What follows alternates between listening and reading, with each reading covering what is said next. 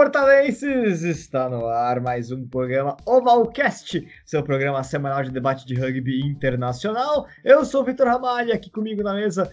Hoje, ele é a voz da razão, Márcio Chitão. Fala, galera! Bom dia, boa tarde, boa noite. Imenso prazer estar aí de volta.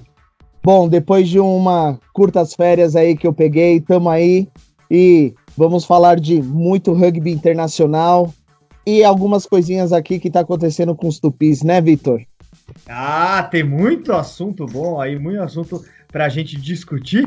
E com ele não tem comentarista de Araque, Francisco Isaac. Oh, seu Vitor Ramalho. E agora ia-me sair outra coisa da boca, ainda bem que não saiu.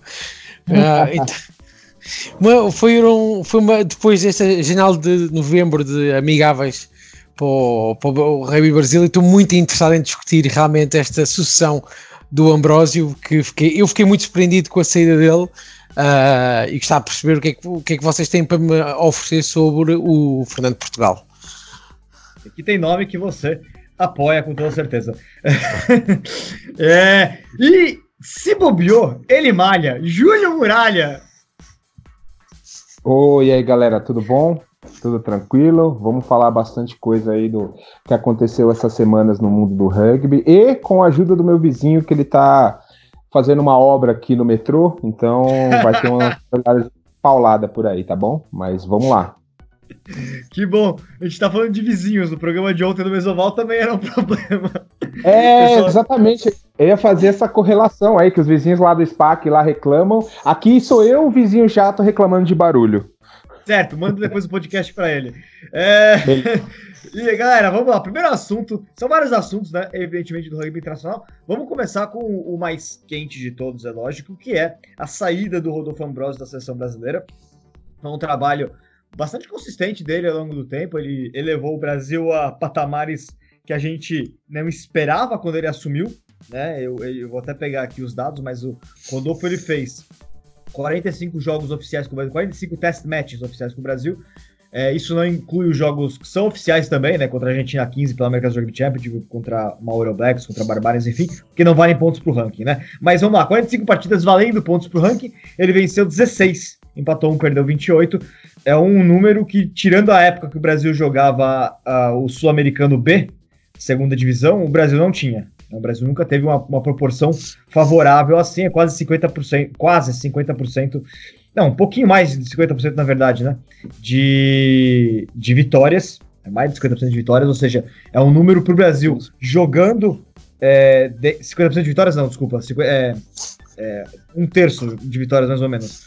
Mas isso para o é, Brasil, 33% de vitórias, o que é um número para o Brasil jogando elite, a elite das Américas é um número bastante expressivo, né? Sobretudo uma seleção que antes brigava simplesmente para não ficar em último lugar aí do Sul-Americano contra o Paraguai, né? Então isso é muito positivo para a seleção brasileira. Ele ainda fez mais 18 jogos que não valeram pontos para o ranking, então é, foi um calendário bastante tenso, o maior calendário que o Brasil já teve até hoje foi sob o seu comando. No seu lugar entra Fernando Portugal. Aliás, nesta quarta-feira tem entrevista no ar aí. Contra os Portugal. canhões, marchar, marchar. Sim, Isso. E, e o Fernando Portugal foi grande jogador da seleção brasileira. Ele é o primeiro ex-jogador da seleção a assumir o comando da seleção brasileira desde é, do Antônio Martoni, lá no começo dos anos 2000. E aí, galera, o que, que vocês acham? Começando com o Francisco Isaac, uma visão aí de fora do Brasil, é importante pra gente, sobretudo porque ele analisou muito o jogo que o Rodolfo Ambrosio comandou o Brasil, taticamente, né? Isaac. Uh, eu era fã, eu, eu, sei que vou dizer isto, e o Ale Ferrer e outras pessoas vão quase mandar pedras, porque eu era fã muito do estilo de jogo que o, que o Rodolfo Ambrosio pôs o Brasil a jogar. Não é vistoso, não é brilhante, não é bonito, mas era um jogo útil, era um jogo inteligente e que acho que com mais dois ou três anos e com mais três ou quatro particularidades, o Brasil podia sonhar com outros patamares. Uh, eu acho que acima de tudo, e antes de falar aqui uh, as mudanças que podem vir a ocorrer e as minhas preocupações com o Brasil, é o, o, legado que fica do Rodolfo Ambrosio, porque não é só aquilo que ele atingiu dentro de campo com a equipa, os jogos que ganhou, seja aquela vitória memorável com os Estados na América contra a Argentina, Argentina, aliás, Argentina B, se não estou a dizer em erro, que foi em 2018, não é, Vitor? E é o legado que ele deixa, e o legado no tipo de treino que ele deixou para os jogadores, o trabalho mental que ele fez com, com eles. Então a gente sabe que o Rodolfo Ambrosio com a imprensa não era um treinador fácil, porque não, não era que fosse mal educado, porque nunca foi, mas não se dava muito. Acho que o Rodolfo Ambrosio preferia sempre fazer aquele trabalho das sombras, está mais entregue aos jogadores e à, e à avaliação estratégica. Por perceber aqueles jogadores que ficam agora na seleção do Brasil e os que estão a ser treinados para chegarem lá e que passaram pelas mãos do Rodolfo Ambrosio, se continuam a manter a mesma linha de conhecimento e de estratégia e nível tático. E acima de tudo agora perceber aquilo que o Brasil quer para, o, para a sua seleção. Porque o Ambrosio metia a equipa a jogar de uma maneira e de uma, de, de, de uma certa forma, e talvez que o Fernando Portugal se mantenha a mesma lógica, até porque trabalharam os dois juntos desde o início. Eu não sei, Vitor, o, o, Portugal teve sempre com o Ambrosio, ou entrou-se nos últimos dois anos? Não, sempre. Ele, na verdade, ele, ele se aposentou como jogador com o Ambrosio, sob comando do Ambrosio, e logo depois que ele se aposentou... E entrou para a equipa técnica. Ele entrou pra, pra, como auxiliar técnico, exatamente. Pronto, e aqui é que está. Talvez o, a, a, escolha pelo Fernando Portugal, as, as, pessoas às vezes estranham muito a escolha dos adjuntos entrarem para o lugar do treinador principal. Eu não estranho quando o adjunto é bastante bom, como aconteceu, aconteceu já nesses casos. E acho que o Fernando Portugal, se mantiver o mesmo código de lógica do Ambrosio é essencial, mas acima de tudo Portugal tem que ter uma coisa que também acontece com os Blacks ou com os Wallabies ou com outra seleção, que é entra o selecionador novo e tem que entrar uma equipa técnica muito forte. E aqui que temos que perceber se o Brasil, se a Federação, eh, se a Confederação, aliás, do Brasil Rugby tem dinheiro e fundos suficientes para trazer uma equipa técnica que complemente o trabalho do Fernando Portugal, ou se vai ele ficar entregue com mais uma ou duas pessoas ali a fazer um trabalho meritório, mas que nunca será suficiente. Muralha, o que, que você acha? Eu acho das escolhas possíveis como o head coach, o Portugal ele tá dentro daquilo que a gente espera, entendeu? É um cara que jogou muito tempo, jogou, tem muita experiência, jogou o, o Mundial Juvenil com, com, com, o Brasil como jogador, aposentou recentemente, treinou grandes equipes aqui na, na no estado de São Paulo, aqui no Brasil, e ele tem uma metodologia muito parecida com, com a do Ambrosio, né? Que é fazer o time jogar bem, jogar para frente. O que a gente estava conversando até no dia do jogo do Brasil contra Barbarians é que o Brasil precisa, como o, o Isaac também colocou, uma, uma, uma equipe técnica muito boa. Não só ter o head coach, tem que ter treinador de jogo de linha, treinador de defesa, treinador de ataque, treinador de line, treinador de scrum para desenvolver essas áreas do, do, do, Brasil que ainda tem uma defasagem. Tudo bem que contra os Barbárias, um, uma, uma jogada que me surpreendeu bastante foi o, o, o MOL do Brasil. Então é uma coisa que está melhorando. Só que se a gente é, compartilhar essas áreas com outros técnicos para ajudar o head coach, a evolução do Brasil vai ser muito maior ainda. É, exatamente. E eu, Chitão, te surpreendeu a, a, a queda rápida do Ambrosio? Como é que. O que, que, Queda rápida não, né? Mas esse anúncio logo depois do jogo dos Barbarians. Você, na verdade, não houve um acordo, né? Do ponto de vista. É até que publiquei isso, é bom deixar claro pro pessoal que está ouvindo. Eu tinha publicado que não foi uma questão de acerto financeiro.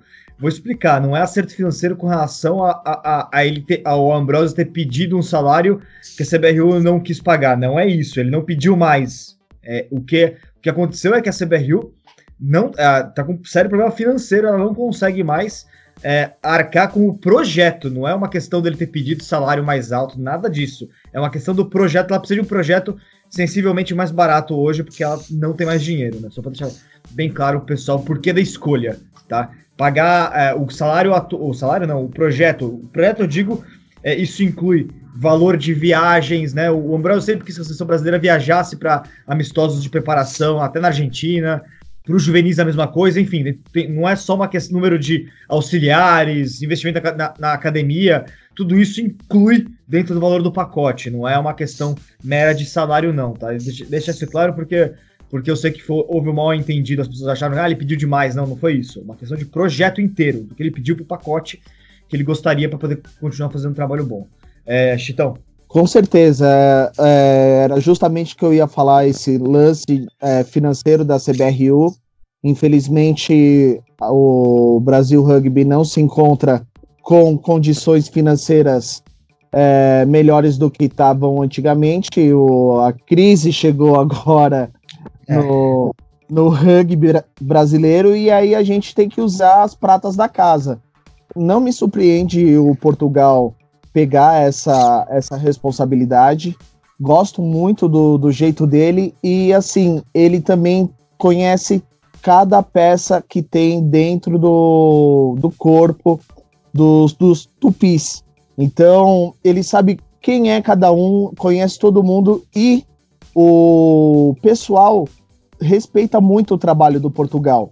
Ele tem muita voz lá dentro, então acho que foi uma boa escolha, né? Gosto muito do Portugal.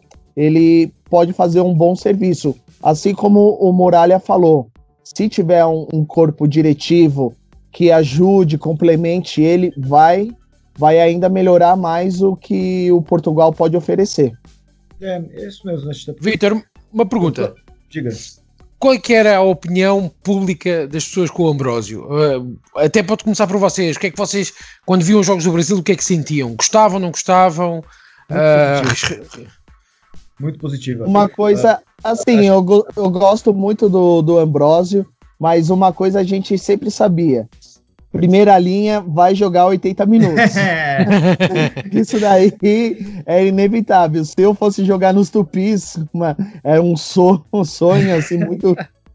Eu sabia que ia ter que jogar 80 minutos. É, você achou que ia poder contar com. Você quando fosse convocado para a seleção, eu gostaria de ter como reserva Diego Gutierrez e o, e o, o Ambrosio nunca colocar ele em campo, é isso, né, Chitão? É, não, mas é, pelo, pelos que vocês saibam, eu sou reserva de Diego Gutierrez. Que lá, isso? Que é, isso? É, que honra. Que honra. É, eu vou reserva.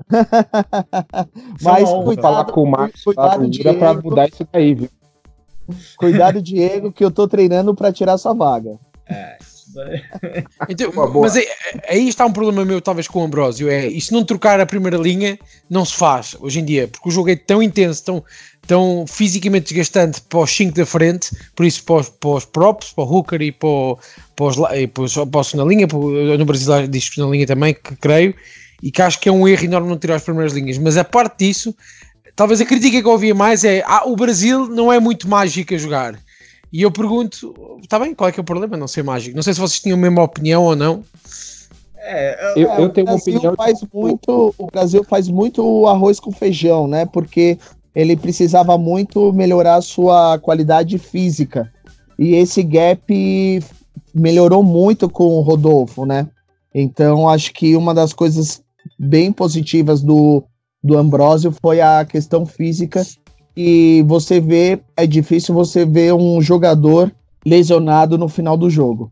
É, ele implantou, como o Chitão falou, ele implementou uma base para construir uma coisa muito maior para o rugby brasileiro. Ele planejou muita coisa, colocou o treinamento físico, treinamento técnico, treinamento tático acima de um monte de coisas e preparou os tupis para uma coisa que vai vir para frente, não só para os tupis, para as iaras, para os curumins, para todas as outras é, seleções do Brasil. É, isso foi a coisa boa dele. Agora, essa parte chata de ser uma coisa bem burocrática, ser sempre a mesma coisa, sempre é, é não tendo uma novidade, é, foi uma, uma crítica que muita gente fez. Mas nada disso supera a parte boa do, do, de tudo que ele proporcionou para a gente até agora. É, eu sempre conversando com, com o Ambrosio, né, em coletiva de imprensa, pós-jogo, ele sempre me fala uma coisa. É, a gente joga do jeito que a gente consegue, no fundo, porque é o que a gente tem de melhor. Eu não vou não utilizar aquilo que a gente tem de melhor. O que significa que ele, na verdade, nunca confiou em ter um esquema de jogo diferente desse, por conhecer as características de cada jogador. Isso a gente pode discutir, lógico, vamos ver o que Portugal vai fazer com isso, mas ele sempre foi muito honesto com relação a isso. Ele joga do jeito que ele acredita que seja a melhor forma, a, a, o melhor esquema que ele tem em mãos, pelas características do time brasileiro. E ele foi competente nisso, né? A gente não pode negar é, de forma alguma. Eu acho que o público, na verdade, sempre entendeu isso. Essa é a grande questão. É, por mais que, que tem. Eu já eu, quando a gente colocou no, no Instagram e, e, no, e, no, Facebook a, a matéria né, anunciando, a maior parte dos, dos comentários foram de né, as pessoas chateadas com, com a saída dele. E houve sim gente falando, ah, ainda bem que saiu, mas foram muito poucos, mas houve. Significa que, em geral, a opinião era positiva, sim, inclusive sobre a forma como o Brasil jogava, porque acho que as pessoas entendem que era o, se é o jeito que o Brasil estava conseguindo prosperar, então que continuasse desse jeito. É, a única questão, eu acho, além da questão das substituições, que realmente sempre foi uma, uma questão que a gente sempre debateu, é, é que talvez eu esperasse, eu sinceramente esperava que quando saíram os Crusaders, estou pensando lá em 2014, quando houve a troca. Em 2014, uma das críticas que se fazia a, a, ao projeto junto dos Crusaders, os neozelandeses que vieram, né, para treinar o Brasil, Scott Robertson foi um deles, o Brent Fru foi outro, é, Tabai Madison brevemente, é que eles não eles fizeram um pouco o trabalho de desenvolvimento no caso de ir aos clubes e no tempo que não tem jogo de seleção, é, visitar clubes, visitar esses, fazer esses projetos de desenvolvimento junto dos clubes. Eu também senti falta disso no projeto do, do Ambrosio. É, eu acho que se tiver que fazer uma crítica para mim foi essa. Acho que deveria ter passado mais tempo indo, visitando uh, a parte de baixo da pirâmide, é, a parte imediatamente abaixo da pirâmide dele, né? Ele tem seleção em cima, a parte logo abaixo é, são os clubes, né? Agora vai ser a franquia. Eu acho que deveria ter sido feito melhor esse trabalho. Porque não adianta a gente achar que, a seleção, que o Brasil não tem muito material humano para jogar diferente, quando no fato, de fato, a gente vê uma categoria de base muito fraca, então é difícil realmente prosperar daí. E não é uma questão de ser fraca pelo trabalho na seleção brasileira. Eu acho que o trabalho do Jake também é bom. O Jake faz o possível com o material que ele tem. A gente tem um campeonato estadual, um estado com campeonato estadual de, de juvenil. Não dá para prosperar dessa maneira, né? Que é o Campeonato Paulista, que tem quatro times do M20, seis, é, seis, seis sete times no, no M18, enfim, não dá para prosperar dessa maneira. E, enfim, mas eu acho que a parte imediatamente abaixo é justamente os clubes, como os clubes jogam no seu dia a dia. Né? Isso era importante. Talvez não tenha sido feito isso e, e, e é, é a única, a única crítica que realmente tenho ao, ao trabalho. É, de resto, foi muito bom e eu acho que Portugal aí... vai fazer o possível e vai e, uma, e ele vai uma... dar sequência, provavelmente, àquilo, àquilo que o Vi, Ambrosio Victor, Victor, Victor, uma pergunta, uma pergunta. Diga. Quantos jogadores é que o Ambrosio, nos seus anos todos no Brasil, estreou na seleção? Ah, esse número eu não tenho, não é tão alto Mas... assim como poderia. É. Ok, então muito bem, pronto. Era interessante saber às vezes, no futuro este número, até perceber o impacto que o Ambrosio teve em trazer jogadores novos para a seleção, apesar de vocês terem aquele vosso mecanismo que não é como o português, vocês têm as academias e só quem está nas academias é que pode ser chamado à seleção. Nos últimos três, o Muralha pode me ajudar, o Chitão aí. Nos últimos três anos é praticamente a mesmíssima seleção, né? Não muda quase ninguém. Exatamente, é, não, não mudou muito mesmo. É, Mudou a primeira linha agora, que entrou o Joel e o, Leo, e o Leonel, mas muito poucas. E agora o, o Felipe Cunha, o Filipinho, né? Mas e, são poucas as, as mudanças. É, isso aí mesmo. É pouca gente que estreou. Não teve uma rotatividade. Eu acho que é por isso, até eu ia falar com, com o Vitor, que é, a presença dos técnicos nos clubes, eu acho que não tem muito a ver com o que o técnico queria ou não fazer. Eu acho que tem muito mais a ver com a prioridade da CBRU. A CBRU não teve tanta prioridade assim para ir ver os clubes, para acompanhar os clubes. Então, é, é mais um problema de, de, de, direção, de gestão, do que de, de opção do técnico, entendeu? Pode ser mesmo. Chitão? Não, é isso mesmo. Concordo. Acho que agora com Portugal, é, ele tem uma proximidade mais com os clubes, ele conhece muito mais o, os clubes. Eu acho que pode estreitar os laços entre a comissão técnica dos Tupis e, e os clubes em geral. É, ele foi treinador do Pasteiro Campeonato Brasileiro, semifinalista. Acho que o Pasteiro Também agora foi deve campeão, colocar... Foi campeão paulista. E campeão paulista, exatamente, que é um título que é quase igual ao brasileiro na prática, né? É, na prática não, o pessoal do Farrapos Curitiba de vão, vão achar ruim, mas é, a gente viu que, os, que existia um nível muito alto, menos o top, top 4 do rugby paulista, é, não foram os quatro semifinalistas, mas quase, foram três semifinalistas, e o Jacareí quase conseguiu contra o Farrapos, né? É, talvez se tivesse jogado em casa seria outra história, né? Realmente são, o Campeonato Paulista está um, tá um, passo, a, um passo à frente é, neste ano do sul do Brasil, né? É, o Pasteiro deve colocar o Kakuro, provavelmente, de treinador agora, dando sequência àquilo que já tinha sido feito antes, né? É, pessoal, só o Fernando Portioli vai ter, a gente colocou a entrevista com ele no ar, e o Fernando Portugal deve ter uma um grande questão para ele, é, vai ser a questão da liga, né? A partir de agora, segundo semestre, a seleção brasileira só joga de segundo semestre. É, teremos os amistosos, foram passados de junho para julho, né? Então é julho amistosos, agosto, setembro, America's Rugby Championship. Tem uma pausa em outubro sem competição. talvez espero que joguem as finais do Campeonato Brasileiro de Jogadores, né? Lógico, mas vamos ver. E, e bitch alert, eu, bitch alert. É, porque é em outubro, né? Porque é em outubro. E em novembro o, os amistosos é, de fim de ano também. Né? Então, primeiro semestre vazio, o que a confederação fez para poder manter esses jogadores profissionais, até porque ela entende, e isso faz sentido sim. O pessoal vai reclamar, mas eu acho que faz sentido sim. Os atletas de seleção brasileira fazem, produzem um desnível quando eles jogam no rugby de clubes amador. Né? E eles precisam de um nível melhor para continuar se desenvolvendo. Então eles vão jogar a Liga Sul-Americana, na prática, mesmíssimo elenco, a mesmíssima seleção brasileira vai jogar com a camisa, provavelmente, do Corinthians. Está em negociação ainda, confirmei com.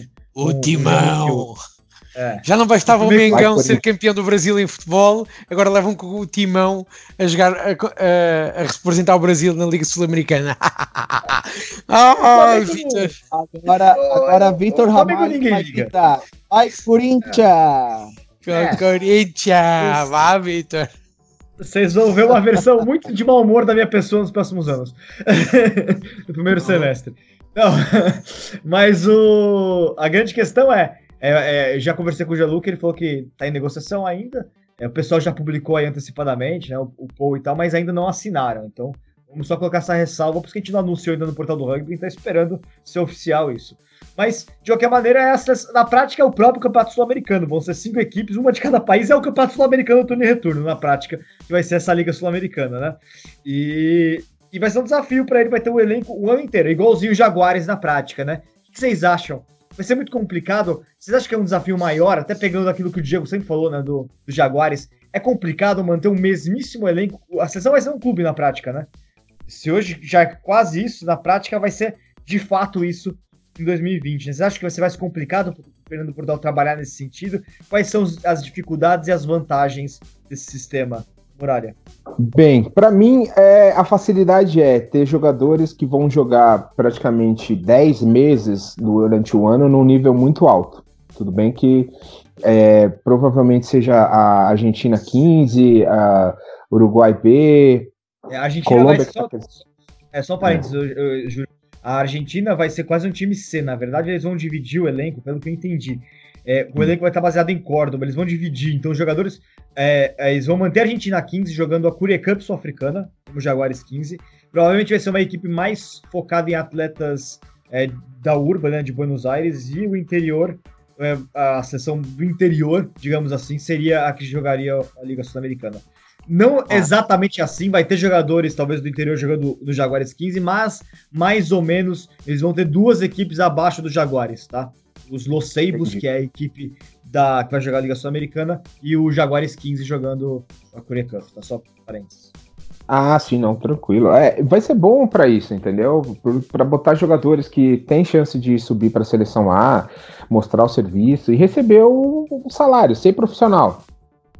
Agora, uma coisa que eu acho particularmente que vai ser complicada, principalmente no Brasil, é associar o rugby ao futebol, como o, o, o São Jorge, Corinthians tentou fazer, mas não teve toda essa é, é, recepção, porque o pessoal desconhecia o rugby e não queria fazer correlação.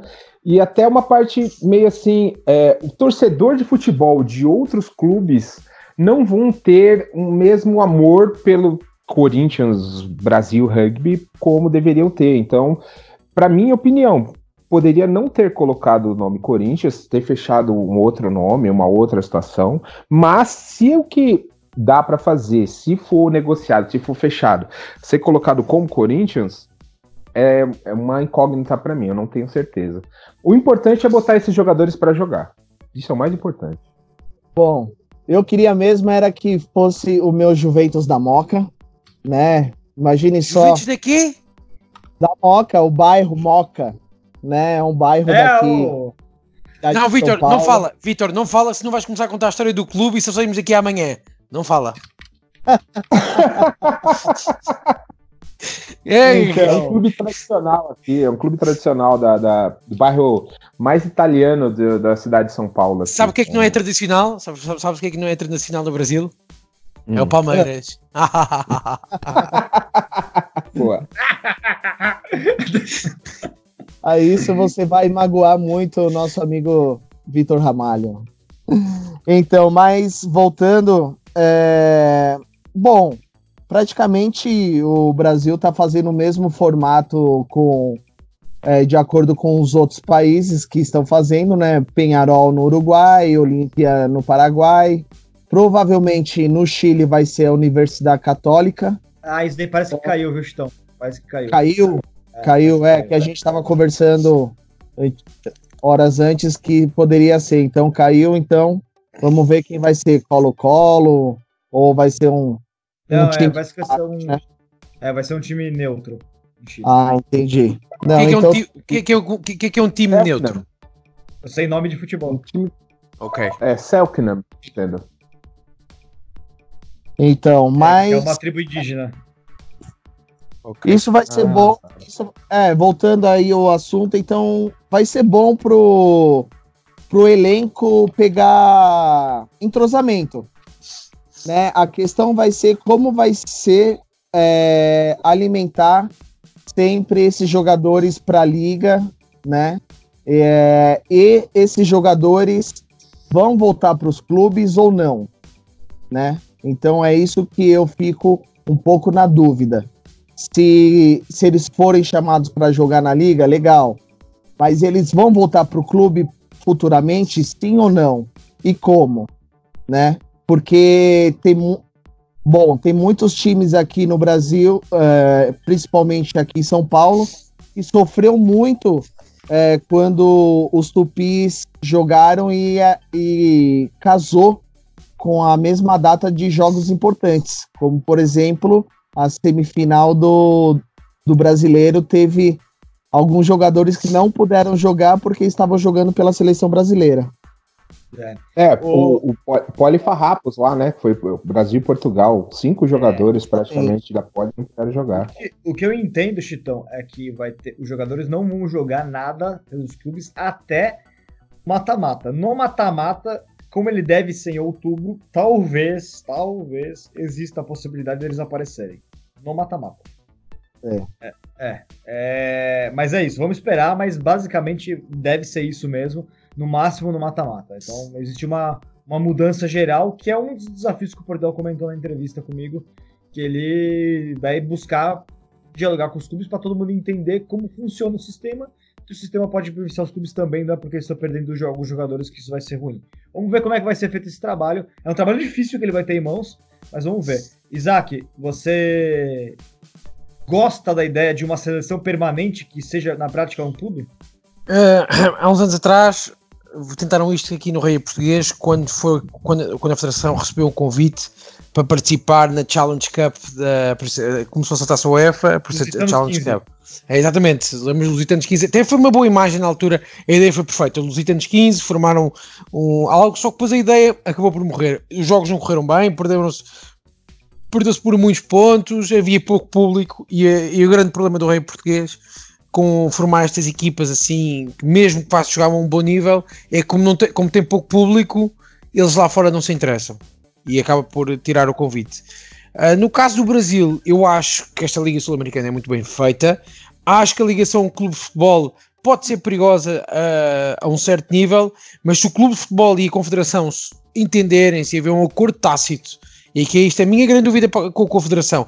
Se existiam com um acordo tácito, em que não há aqui obrigações de serem 3 anos e que, lucro, e que os lucros que entrarem entram 90% para o clube e por aí fora, a coisa pode ser bem feita e pode ser interessante. Pode levar mais gente ao estádio uh, se for muito bem promovida a liga, porque aqui é a grande questão. E depois a seguir, podemos, até dar uma ponte para fazermos o próximo passo, que é o, aquilo que o Martin disse, o Super Heavy, que é a Liga Sul-Americana tem que ser espetacularmente trabalhada na comunicação, porque se não for, este uso do, do Corinthians, que outros clubes é que havia? Eu não hoje tinha, tínhamos já dito mais um, um de futebol.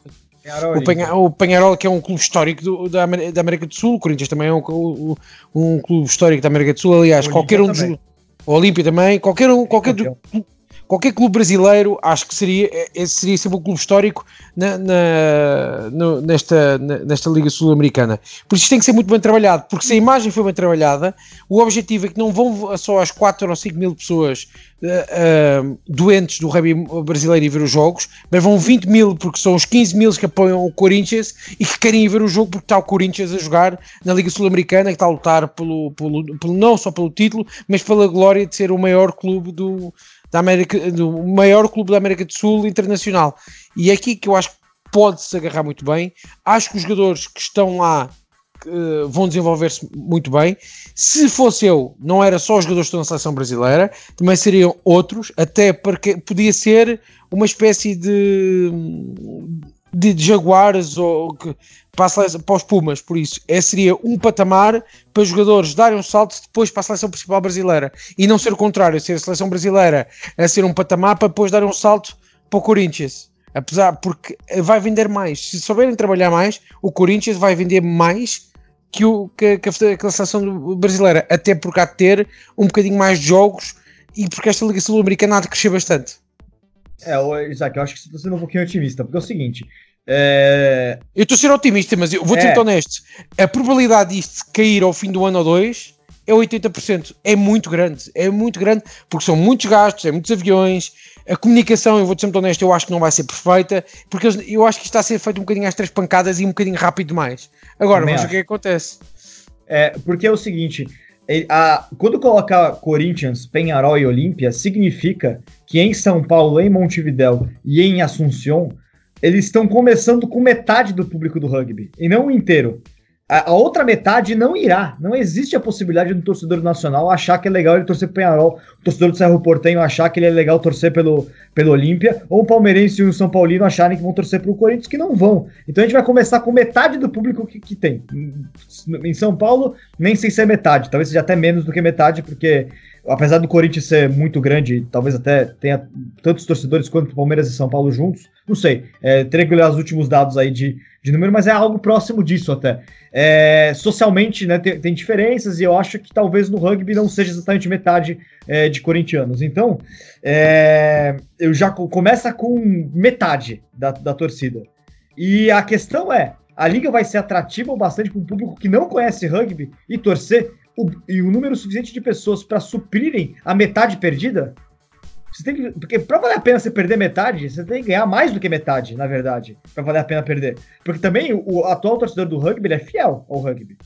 Se ele não, se ele tá sendo perdido metade, é, você, por um torcedor que tá lá por circunstâncias, você não, tem, você não tá ganhando. Você precisa ganhar muito mais do que metade. Você precisa muito mais do que dobrar o público que iria é, naturalmente pro, pro rugby.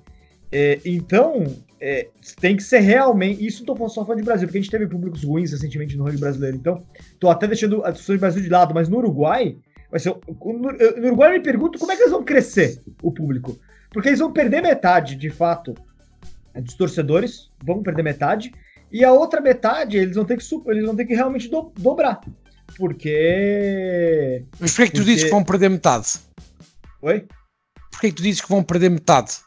Dos, porque o, o, o, torcedor do rugby que torce pro Nacional não irá ver o Penharol. Nem o do Céu Portenho não irá ver o Olímpia, é, nem é, o do Palmeiras do São Paulo, do São Paulo vão, vão é, é, isto, é, é, aí está a grande preocupação. Talvez teria sido. É que eles querem fazer com os clubes porque podem ganhar a massa adepta fora do rugby, que é interessante. Na verdade, na verdade, o que eles querem não é nem a massa adepta. Eles, eles, não sei se eles são tão confiantes que eles vão trazer isso. Você olha então, projetos de basquete, é nome, por exemplo. É, se você olhar é, não. É, se você olhar o basquete, por exemplo, necessariamente tem público novo indo pro basquete só porque tem um clube de futebol lá. É, o que você, o que, o que eles querem mesmo é o valor de mídia, o valor de mercado. O valor de mercado é o número que você coloca depois pro patrocinador, depois pro, pro, pro, pra justificar o investimento e tudo mais. É o valor de mercado que é o valor de mercado do clube de futebol. Mas isso para mim é um número complicado, porque o, o valor de mercado da equipe é o do futebol, não dos outros esportes. Mas as pessoas acabam colocando como se fosse uma. Ah, quanto vale um, quanto vale um post no, no, site, no Facebook do Corinthians? Ah, vale tanto. Vale tanto pro futebol.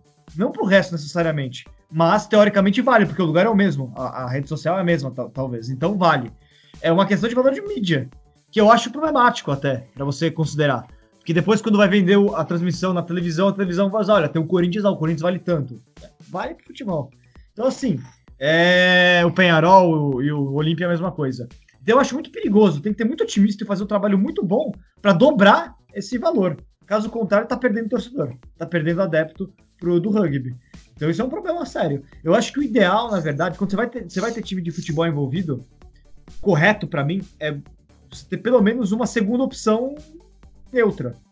Se tivesse Corinthians e Tupis 15, qualquer outro nome aí, Capis como o como o Liam Docente, que fez um texto pro portal do Rugby aí ontem. Ah, Capivaras, é, né? Capivaras, é. Se tivesse Corinthians e Capis, beleza. Quem não gosta do Corinthians, torce pro Capis. Não tem problema nenhum. Mas como é só uma equipe, é problema. Essa que é a minha é, questão. É, se eu fosse, se fosse eu a escolher, eu acho que obviamente não, não me ligava a um clube de futebol. Acho que fazia, ia buscar um patrocinador grande, como as equipas norte-americanas fazem, não é? Vão buscar um patrocinador grande e, e, e fazem um, um, um, nome novo, porque é uma coisa que interessa e é uma coisa mágica, com um símbolo, com, com, com o que seja, porque isso é, por exemplo, a parte que interessa que, que, eu, que eu mais gosto, por exemplo, do Super Rugby, que são as equipas que têm os seus logo, logotipos e têm a sua imagem de marca diferente, estás a perceber? Completamente diferente daquilo. Agora, isto, isto é uma situação de risco.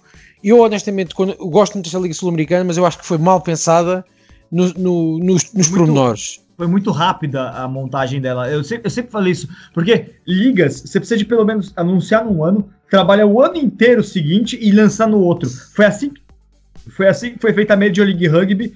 E é, sabendo do, dos erros da liga anterior, a liga anterior dos Estados Unidos, que era o Pro Rugby, foi anunciada num, num, num final de ano para lançar no começo do ano seguinte. Deu tudo errado. A Major League, sabendo disso, ela, ela foi anunciada no ano, trabalhou um ano inteiro e aí lançou a competição. O Global Rapid Rugby, que é essa liga que o Western Force está lançando lá no Pacífico, na, na Ásia, Ásia Oceania, ele foi assim, eles quiseram lançar de um ano, é, num ano para começar no seguinte, e eles perceberam que não ia dar certo e fizeram um ano inteiro de preparação para lançar no ano que vem. É, para mim tem que ter um ano inteiro de preparação. Aí sim lançar. Eu acho que a Liga Sul-Americana está errando por completo nesse, nesse cronograma. E isso, um ano ruim, pode custar muito. Que foi o que aconteceu no Pro Rugby, é, que é a primeira liga profissional dos Estados Unidos lá que rolou é, 2016 ou 17, agora não, acho que 16, né? 2016, 2016. E deu tudo errado. Então, Aliás, pra... não foi 2015 e 2016, 15, 15 e depois 2016 veio-se saber tudo que, que depois ficaram a dever dinheiro aos jogadores e aos clubes Isso. e por aí. E aí no foi. final de 2016 apareceu o projeto da Major League Rugby que trabalhou em 2017 inteiro e lançou em 2018. Exatamente. Então, houve um ano inteiro de preparação a Major League Rugby lá nos Estados Unidos depois da, do, do, do, fracasso da, da, do Pro. Pois, mas depois aparecem pessoas como o Diego que andam a dizer que a Liga Sul-Americana não ia acontecer, não ia acontecer, não ia acontecer. E talvez a, a, Confederação e as outras federações disseram: Olha, não vai acontecer, então está aqui, vai acontecer. E pronto, atiraram as quatro pancadas. E agora resolvam-se. Fizeram. Resolvam-se. Criaram a Liga de Pirraça. é por aí. É, mas eu acho muito, muito, muito corrido, sim. Pessoal, vamos, vamos fechando o programa para não ficar para a gente estender ainda mais sobre as declarações do Mertens, né? Com relação, já que a gente está falando de liga, criação de liga, a gente tem a questão da, da liga, da, da, da, da declaração do Andrew Mertens, ex-jogador dos All Blacks, que ele comenta é, que na visão dele a, a Austrália e a Nova Zelândia deveriam se alinhar com a Ásia de vez e, e que sobrasse aí para a Argentina e a, e a África do Sul buscarem um outro caminho, né? Ele falou uma, uma de, de, Dubai e tudo mais, acho que foi uma, uma viagem completa dele sem, sem nenhuma noção, mas é, já existiu a conversa há um tempo atrás com relação à migração dos sul-africanos de vez para o rugby europeu, para o Pro 14, é, seguindo os passos do Cheetahs e do Kings. Existe a ponderação de que os Cheetahs e o Kings não são o projeto mais bem sucedido né, possível com relação a isso, mas eu entendo que os dois já estavam mal no Super Rugby, que a mudança deles para o Pro 14 não mudou muita coisa os números deles é, de público e tudo mais. De qualquer maneira, acho também que era, era impossível ser muito bem sucedido, porque tanto o Cheetahs quanto o Kings têm como seus principais rivais Sharks, Bulls, Stormers, Lions, e eles não enfrentarem essas equipes não faz nenhum sentido para o seu torcedor. Acho que de alguma maneira para o seu torcedor é, a, a, migração deles sozinhos é ruim, porque eles perdem os seus grandes rivais, perdem os jogos que realmente eram jogos mais interessantes para o seu torcedor. Então, uma migração que não dá para ser analisada por si só, porque ela foi incompleta. É como você migrar uma equipe de futebol lá, o Palmeiras resolver jogar o campeonato é, argentino e deixar de jogar o Corinthians contra o Corinthians contra o São Paulo, não faz o menor sentido. Oh, o Palmeiras vai birra. Exato, não faz o menor sentido. Para o torcedor não ia ter o mesmo público que ia ter aqui por conta dessa rivalidade. Então também tem que ponderar um pouquinho com relação a Cheetahs e Kings aí. É, mas o argumento básico é um só, que é, África do Sul e Argentina têm sérios problemas comerciais jogando na, na Oceania por conta de, em primeiro lugar, é, horários de televisão são ruins, os horários para televisão vender os jogos, e em segundo lugar, porque é muito desgastante para os jogadores terem que viajar com uma, um desgaste muito grande de fuso horário. O fuso horário é o que mata em viagem os jogadores, não é necessariamente o tempo de viagem, mas é o tempo deles é, de fuso horário, não o fuso horário que muda, isso é ruim para o atleta, né? É, e a África do Sul e a Argentina sofrem mais porque são menos equipes desses dois países do que de equipes de Austrália e Nova Zelândia. Tido isso, o que vocês entendem? Vocês acham que é viável? Vocês acham que não é viável, é, no final das contas, essa mudança é, que o Mertens está propondo? É, vocês acham que é possível acontecer? Ou na verdade é falação e vocês acham que não vai acontecer nada? O Super Rugby vai buscar um caminho da maneira com que ele está hoje? É, Isaac. Bem, eu, vou ser chato porque vou tirar um bocadinho de tempo da tenda do Muralha e do Chitão, mas eu acho que o Mertens disse uma ou duas coisas certas em, de, em 100 erradas. e eu acho que esta ideia de é importante expandir para a Ásia, porque a Ásia é o grande mercado neste momento ali para, a zona do Super, Super Heavy.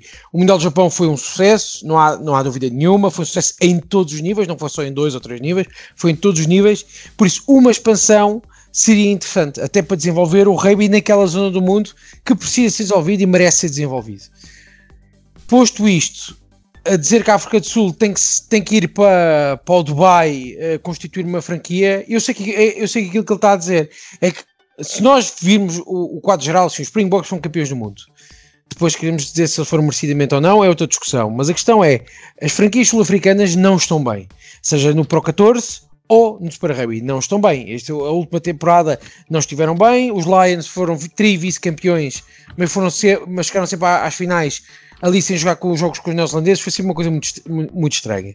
Por isso, as franquias sul-africanas não estão bem, estão a pecar há uma falta de público enorme nos estádios, que é uma coisa preocupante. Eu, eu jogo com jogadores da África do Sul e eles dizem que, que isto tem a ver com questões raciais e políticas, não é só com desportivas e, e, e, de dinheiro, também tem a ver, mas também com questões raciais e políticas. Por exemplo, o Sharks, que era um estádio que normalmente tinha sempre muita gente a ver os jogos, sempre foi Durban, é uma cidade entregue ao rugby. Neste momento há ali uma guerra uma parte dos adeptos dos Sharks com o próprio clube porque tem havido questões raciais, que os jogadores de, de, raça negra não podem ir, não, não são selecionados porque são, são considerados inferior nível mental e técnico, que é uma coisa completamente estapafúrdia de dizer nestes dias. E isto é dito de boca de, de jogadores que passaram pela Academia dos Sharks e dizem que isto é, que é verdade. Por isso, o que o Mertens propõe é que a África do Sul se atire para o Dubai onde não existe rugby nenhum, é que não existe rugby nenhum, e nem se existisse qualquer coisa, tudo bem, mas atira ali para o meio e fica ali para o meio, então, e que a Argentina vá para a América do Norte, que também não, não faz sentido algum. Uh, a Argentina, a nível comercial, é, ia ser um falhanço para a Argentina. Uh, depois queria ver quem pagava as viagens. Não, as coisas não são, não são tão lineares. Então, e depois a, África, a, Nova, a Austrália e a Nova Zelândia davam as mãos e ficavam com a Ásia, que é só o mercado que toda a gente quer ter acesso. E ficavam com o Japão. Por isso, era, era a perfeição. Eram, cinco, eram quatro franquias da Nova Zelândia quatro ou cinco franquias da Austrália e mais duas franquias do Japão e porque não uma em, em Hong Kong quando as coisas estabilizassem. isto era, isto era o perfeito do Mertens. Isto, isto para quem está na Nova Zelândia na Austrália faz sentido. É o gosto. Pronto, deixam de jogar com a África do Sul, que é um, que é um flagelo a, a nível de horários, mas uh, isolam-se ali e, e, e fartam-se de fazer dinheiro. Que é aquilo objetivamente que a Nova Zelândia e a Austrália querem fazer uh, em termos de, de rendimentos. Agora, é. É, é, porque é que isto não acontece, na minha opinião? É porque toda a gente quer jogar uns contra os outros. A África do Sul precisa jogar contra a Nova Zelândia e a Austrália e também Japão. Eu acho que os Sunwolves, não, ah, se saírem, será só por um ano do, do Super Rugby e volta outra equipa japonesa. E eu tenho muitas dúvidas que eles venham a sair porque ver o Ben Tio ir para lá e mais alguns jogadores quer dizer que há qualquer coisa que começa a passar-se. Mas, uh, e todos querem jogar uns contra os outros até para acompanharem o comboio. Imaginem o que é que seria. Os Sharks os Lions, os Stormers, os Kings, os Cheetahs e os Bulls jogarem entre eles com mais uma, uma franquia de, do, do Dubai. Alguém acha. Isto não faz sentido a ninguém. Isto não faz sentido. Isto é a gozar com, é gozar com as pessoas. E o Mertens existe, como já disse outras ideias, tempo a fúria a boca dele, porque pode dizer que ele quiser. É como os comentadores de futebol, é como o Gary Neville no futebol. E desculpem estar a falar de futebol outra vez, mas o Gary Neville, que foi um lateral bonzinho no Manchester United, sempre falou muito de boca cheia, quando foi treinar clubes foi uma desgraça e hoje em dia continua a falar de boca cheia. E acho que os comentadores, às vezes, por melhores jogadores que tenham sido, têm que ter cuidado com aquilo que dizem, porque eh, acima de tudo, se eu fosse sul-africano, eu, próxima temporada, ficava com uma raiva contra os neozelandeses, porque isto parece que está a haver aqui um concluio para a Nova Zelândia e a Austrália bloquearem os outros todos de acederem ao mercado asiático. É. Exato, o que ele falou não faz sentido nenhum. O que eu acho que a discussão que poderia fazer sentido é justamente com relação ao rugby europeu. Mas além disso, tem muitos papos na, rolando por aí que eu já ouvi com relação ao rugby europeu, da possibilidade de criação talvez de uma liga de clubes europeia, é, substituindo as ligas nacionais, inclusive. Já, esse, isso daí foi publicado recentemente no, no Rugby Pass, essa ideia. E aparentemente tem gente dentro dos clubes europeus discutindo, porque tanto a Premiership como o Pro 14 tem dificuldades financeiras hoje, tanto é que eles venderam parte dos, suas, dos seus, das suas propriedades para a CVC, né, aquela, aquele equity, é, equity é, é, aquele fundo de investimentos é, britânico, né, e, e mesmo o top 14 francês não vive tão saudável quanto as pessoas imaginam financeiramente. Então, é, houve também essa discussão. O fato é, o rugby ele tem discutido o futuro financeiro da sua modalidade profissional, porque ele tem, ele tem talvez estado preso dentro, da, dentro do maior problema dele, que é de expansão global. É, você tem seleções você tem um que, que, que fecham espaço para outras seleções entrarem. O rugby não realmente conseguiu se expandir para novos mercados. O Japão não é um novo mercado. O rugby é grande no Japão há muito tempo. Isso é um erro que as pessoas acreditam de que o rugby no Japão é, é, apareceu agora, que é uma nova maçã emergente. Não é. O rugby já é grande lá faz muito tempo. Ou seja, o rugby tem tido dificuldades para criar mercados novos de verdade. E isso se reflete na economia do esporte como um todo e também, evidentemente, dentro do mundo dos clubes. Então, por isso que se discute muito um futuro para o Super Rugby, um futuro para a Premiership, para o Pro 14, porque no fundo existem dificuldades financeiras de forma geral para o rugby, evidentemente agravadas pelas mudanças do mundo atual de, de valor de, de, de, de patrocínio. O patrocínio hoje é diferente, anúncio hoje é diferente, anúncio para transmissão hoje é diferente é, do que era antes. Então, existe um abalo dentro desse mercado que reflete no esporte. De alguma maneira, o rugby não tem, não tem encontrado muito uma saída para isso. Chitão, Muralha, vocês acham, vocês apoiariam a possibilidade de migração dos times é, sul-africanos e argentinos para fora do Super Rugby ou vocês acham que é uma loucura? Não, eu, eu acho que deveria melhorar uh, o, o Super Rugby, porque é o seguinte, se o Metos ele tá reclamando é, que não não está atrativo é que o campeonato não está bom. Então precisa melhorar o, que, o, o conjunto Super Rugby para ficar atrativo. Se for pensar em, em, lance econômico, televisivo, por causa de fuso horário, tá, tudo bem, você pode até é, concordar, né? Isso acho que é o único ponto que o Metals falou de, de razão por causa de fuso horário para você poder vender o seu produto às, às emissoras. Mas eu acho assim, competi em nível competitivo, o Super Rugby é, precisa melhorar um pouco essa questão do, dos grupos, né? A, a cada grupo é não para você entender como você passa para as quartas de final, você tem que fazer uma matemática muito grande para você chegar às quartas de finais, né? Então, acho que simplificando um pouco isso, acho que pode ficar até um pouco mais atrativo, né? Então, acho que precisa melhorar o produto Super Rugby para ficar atrativo para todos os países. Muralha? Então, o rugby é profissional desde 95, então a gente vai em 2020 ter 25 anos de rugby profissional. E mesmo assim ainda acontecem essas, essas falhas com relação a planejamento, a, a é, angariar novos torcedores, novos investidores, novas formas de se ganhar dinheiro com o rugby. A logística aumentou muito. Depois que a Argentina chegou em terceiro lugar no Mundial em 2007 e o Japão se preparando para a Copa do Mundo de 2019 fez criar esses novos mercados é, importantes financeiramente. Então o Super Rugby teve que se adaptar em cima da hora e mesmo assim viu que financeiramente não estava valendo a pena.